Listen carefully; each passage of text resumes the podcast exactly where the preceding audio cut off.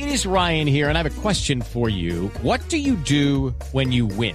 Like, are you a fist pumper? A woohooer, a hand clapper, a high fiver. I kind of like the high five, but if you want to hone in on those winning moves, check out Chumba Casino. At ChumbaCasino.com, choose from hundreds of social casino style games for your chance to redeem serious cash prizes. There are new game releases weekly, plus free daily bonuses. So don't wait. Start having the most fun ever at ChumbaCasino.com. No purchase necessary. BGW. Void were prohibited by law. See terms and conditions. 18 plus.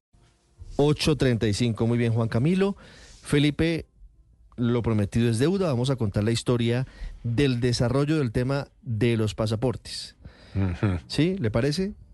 Felipe. Sí, y el vínculo de hace muchos años entre el canciller Leiva y el señor Lozada, el doctor Lozada. Dijo Pues, usted que a nos ver, tenía ese dato. A ver, aquí hay varias cosas, Felipe. Vari- Varios elementos para, para ubicar a los oyentes dentro de lo que estamos hablando.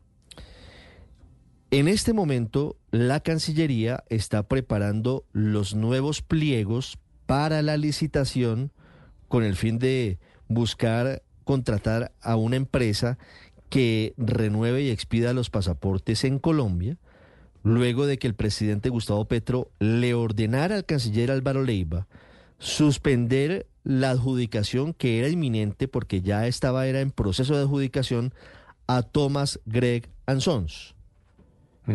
Estamos en ese escenario.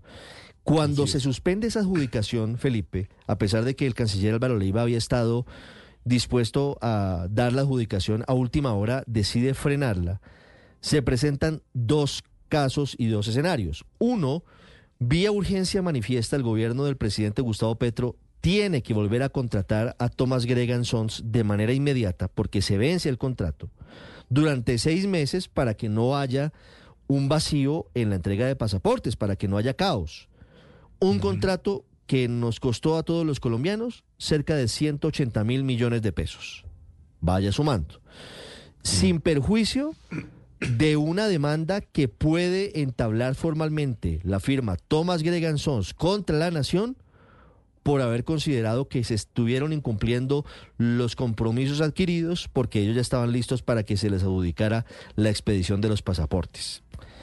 En, esa, eh, en ese trámite se citó al Comité de Conciliación para determinar si era o no viable por parte del gobierno. Estuvo la Cancillería, estuvo la doctora Marta Lucía Zamora, saliente directora de la Agencia de Defensa Jurídica del Estado, y oh sorpresa, incluso el doctor Juan Carlos Lozada Perdomo, que es un nombre importante para esta historia, hoy director de Asuntos Jurídicos Internacionales de la Cancillería, apoyó la decisión de la doctora Zamora y de todos en ese comité de que lo mejor era conciliar con Thomas Gregan Sons para evitar un golpe más duro al bolsillo de la nación, es decir, al bolsillo de todos los colombianos, en caso de que se llegara a perder, como todo pareciera indicar, la demanda con- contra Thomas Gregg and Sons.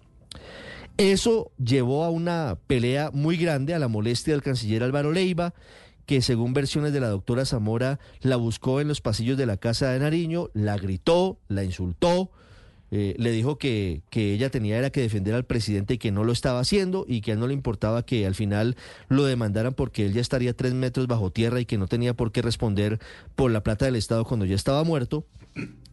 Episodio que lleva a que el presidente Petro le pidiera la renuncia a la doctora Marta Lucía Zamora, que posteriormente revela un episodio delicado que tendrá que investigar la justicia. Y es una posible reunión en un restaurante en París entre Jorge Leiva Valenzuela, hijo del canciller Álvaro Leiva, asiduo acompañante de los viajes de su padre en diferentes partes del mundo, el doctor Juan Carlos Lozada Perdomo, director de Asuntos Jurídicos Internacionales de la Cancillería, y otras personas, supuestamente en la cual se habría hablado sobre la licitación de los pasaportes. Y ahí vienen varias cosas, porque se investiga si en esa reunión sí se habló de la licitación o no. Vino un comunicado de el doctor Juan Carlos Lozada, que luego se supo que había sido escrito por su amigo Jorge Leiva, diciendo que esa era una reunión social, que ese había sido un encuentro que se había dado en el marco de, de, las actividades de tiempo libre después de una misión de la Cancillería a la que los habían asignado para que renovaran el tratado de extradición con Francia y que no se ha hablado de ningún tema, sino simplemente de temas turísticos, es decir, que Jorge Leiva se había prestado simplemente como guía turístico de esa delegación de la Cancillería. Y Jorge Leiva, a su vez, había dicho a algunos colegas periodistas hace unos días que su amistad con Juan Carlos Lozada Perdomo venía de tiempo atrás cuando ambos eran militantes del Partido Conservador. Entonces, aquí vienen los desarrollos de la historia, que son dos desarrollos que revelamos aquí en Mañanas Blue. El primer desarrollo, Felipe, es un elemento que pues tendrá que ser igual considerado, tenido en cuenta, de una ayuda de memoria de un episodio judicial que ocurrió hace casi 20 años, ¿no? Porque hasta ahora la única referencia era la que yo le había comentado a usted y a los oyentes sobre esa relación entre Los Leiva y Juan Carlos Lozada Perdomo. ¿Me va a hablar usted del proceso 8000?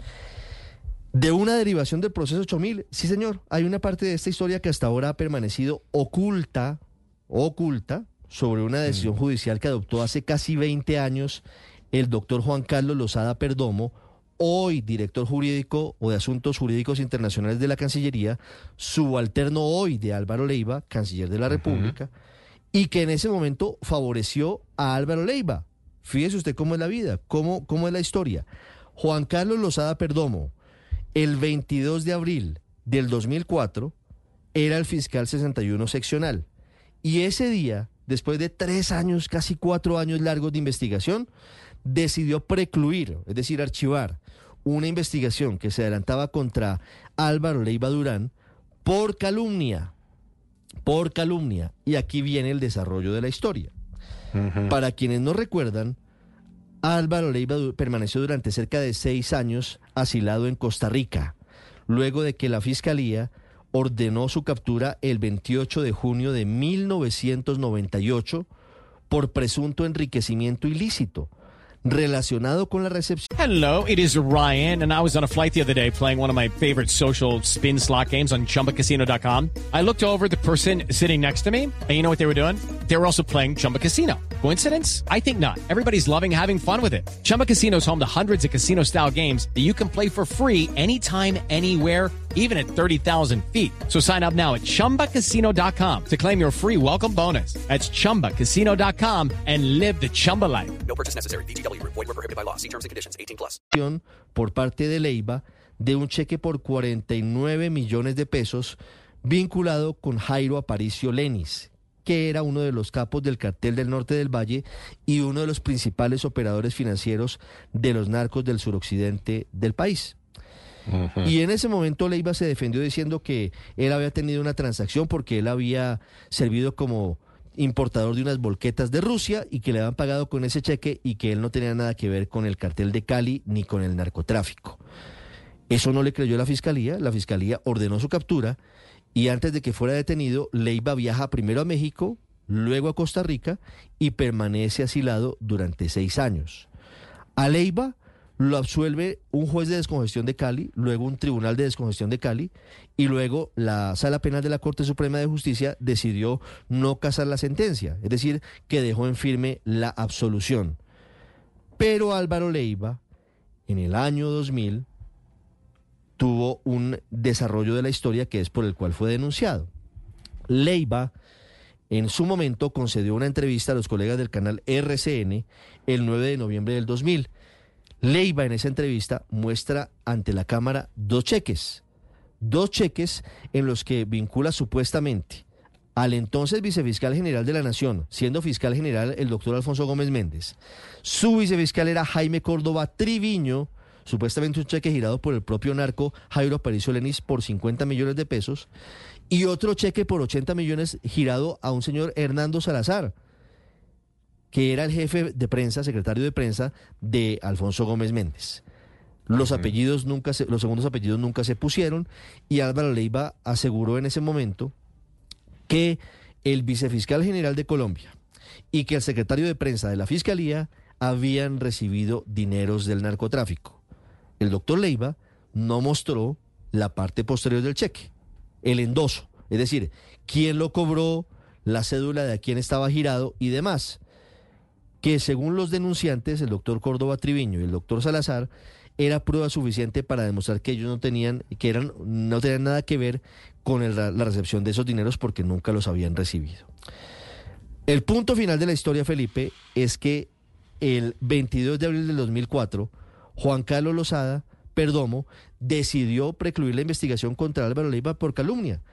Y los argumentos, por lo menos, son llamativos.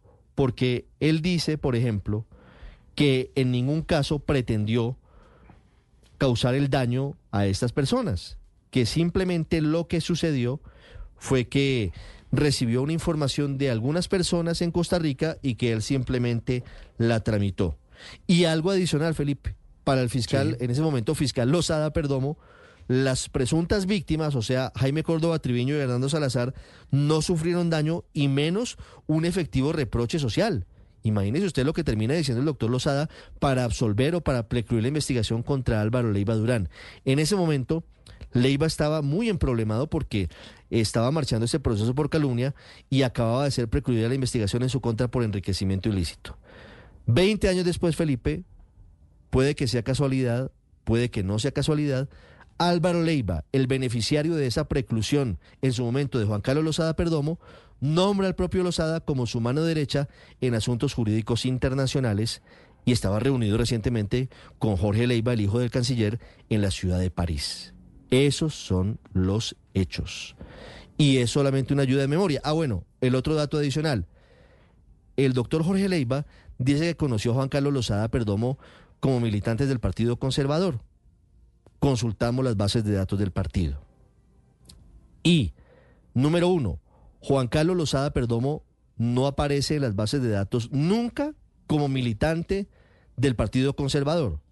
Dos, Jorge Leiva aparece en una base de datos en la que fue asistente a varios eventos del partido, se alcanzó a inscribir eventualmente en algún momento como precandidato a la alcaldía de Bogotá, pero muy rápidamente montó una disidencia. Así que no queda claro en qué evento como militantes del Partido Conservador se conocieron cuando el doctor Lozada nunca fue militante del partido y el doctor Leiva está en una lista de simples asistentes a eventos del Partido Conservador.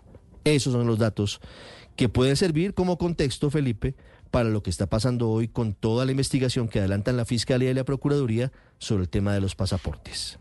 Hey guys, it is Ryan. I'm not sure if you know this about me, but I'm a bit of a fun fanatic when I can. I like to work, but I like fun too. It's a thing. And now the truth is out there. I can tell you about my favorite place to have fun Chumba Casino. They have hundreds of social casino style games to choose from, with new games released each week. You can play for free anytime, anywhere. And each day brings a new chance to collect daily bonuses. So join me in the fun. Sign up now at chumbacasino.com. No purchase necessary. Group. Void were prohibited by law. See terms and conditions. 18 plus.